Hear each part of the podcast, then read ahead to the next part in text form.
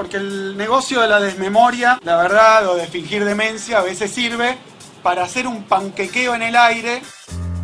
Miren lo que digo. Yo misma estoy harta de la clase política. Estoy harta de la incompetencia de los que asesoran jurídicamente a los gobiernos, sea nacional o sea de la ciudad. A mí me importa la salud de todo el pueblo de la nación y dar eh, calma sí. a los que viven una tragedia. ¿Se arrepiente de aquella frase suya de que nos quieren envenenar con la vacuna? No, me- no, esto no es así. Yo lo que dije es que estaban envenenando al opositor, que Putin estaba envenen- había envenenado al principal opositor. ¿Queré más? Una parte de la marcha peronista que también me gusta, que cantaba en el 83. Oh, peronista, juntos, unidos, triunfaremos. Ya pregunté. Hacete cargo, Gerardo. Resumen de noticias. Mi hermano se fue a vacunar a Estados Unidos. 6.807.411 vacunados y contando, amigues. En el mundo, ayer se confirmaron 874.381 casos nuevos. En nuestro país, hoy se registró un nuevo récord de fallecimientos y esta tarde parte un avión a Beijing a buscar más vacunas. Que cada vacuna que damos es, es un avance del principio del fin de la pandemia. Cava y el PAMI. Luana Volnovich hizo público que el gobierno de la ciudad no está asignando turnos para el PAMI. Que de los 400 turnos más o menos que nosotros podemos vacunar por día, la gente no venía. Por lo tanto, cuando vimos eso empezamos a llamar uno por uno, que es que nos encontramos con gente que nos decía yo nunca me inscribí, yo ya estoy vacunada, y nos encontramos incluso con personas que estaban fallecidas, ¿no? Cabe decir que los turnos los asigna la ciudad de Buenos Aires. Esta mañana contestó el ministro de Salud de la ciudad. Quiros sostuvo que el problema está en la base de datos provista por PAMI.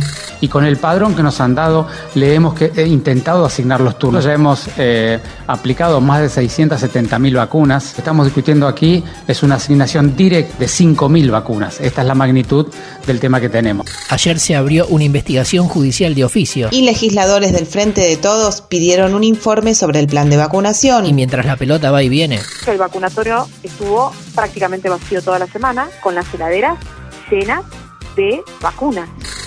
Cava y las clases. UTE y Ademis continúan con el paro, SADOP con la virtualidad y familias autoconvocadas bajo la consigna Sin vida no hay clases convocan a un bocinazo en la jefatura de gobierno de la ciudad. Cava y los controles. control del cumplimiento del decreto de necesidad de urgencia quedó estrictamente en manos de la policía de la ciudad.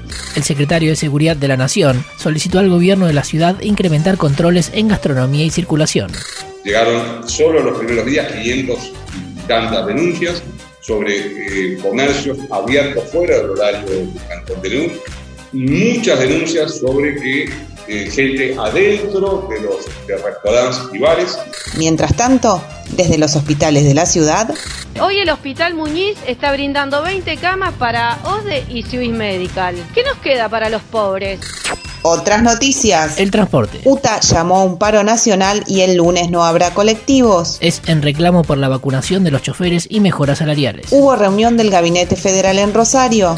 Yo espero que los diputados retomen el tratamiento de las reformas de la justicia federal y que los diputados de Santa Fe lleven esa voz al- al- al- a la Cámara y digan lo que le está pasando a Rosario por no poder contar con los tribunales y los fiscales suficientes para poder ju- enjuiciar al crimen organizado, que no es cualquier crimen.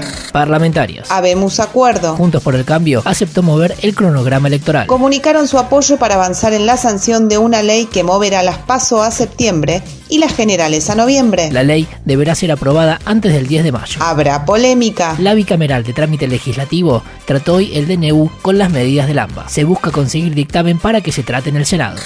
Es decir, no hay ningún motivo para persistir en esta práctica que nos ha puesto en un país que está siendo gobernado por decreto. Dato.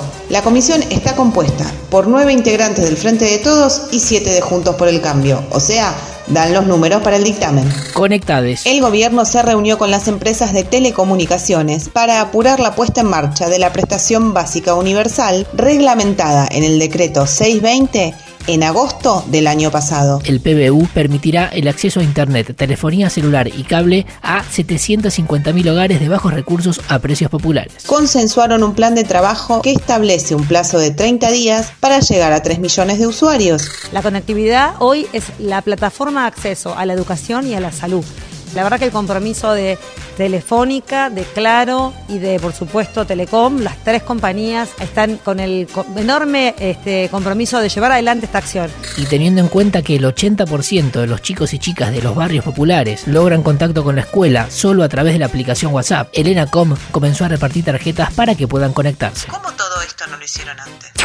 Números que dan miedo. La canasta básica alimentaria de marzo subió un 4,5% y la canasta total un 5%, una suba superior al índice de inflación. La canasta básica contempla solo los alimentos que reúnen las calorías necesarias para sobrevivir y tiene un costo de 8.312 pesos por persona. Mientras que la canasta total, que incluye otros rubros como transporte, servicio y vestimenta, llegó a 19.700 pesos por persona. A la mierda. Un grupo familiar de dos adultos y dos niñas necesita 60.864 pesos para no ser pobre. Si un salario mínimo es de 21.600 pesos, salvo que manden a laburar un menor, para los que menos cobran, no cierran las cuentas. Mientras tanto, siguen presentando amparos para no pagar el impuesto a las grandes fortunas. Usted dígalo como quiera revisando la deuda. La Fiscalía amplió la investigación contra Mauricio Macri, Nicolás Dujovne, Luis Caputo y los ex titulares del Banco Central, Federico Sturzenegger y Guido Salderis, por irregularidades en la deuda contraída con el fondo. Hoy es el día del libro. Se vacunó Graciela Alfano. Y Agustina Canfer dijo que con la placenta de su hijo hizo pastillas, tintura madre y flores de Bach. Hasta acá la información del día. Podría ser peor. O mejor. Pero siempre es lo que es. Tenemos todo bajo control. Creo que podemos pasar el fin de semana en casa. Una excelente idea.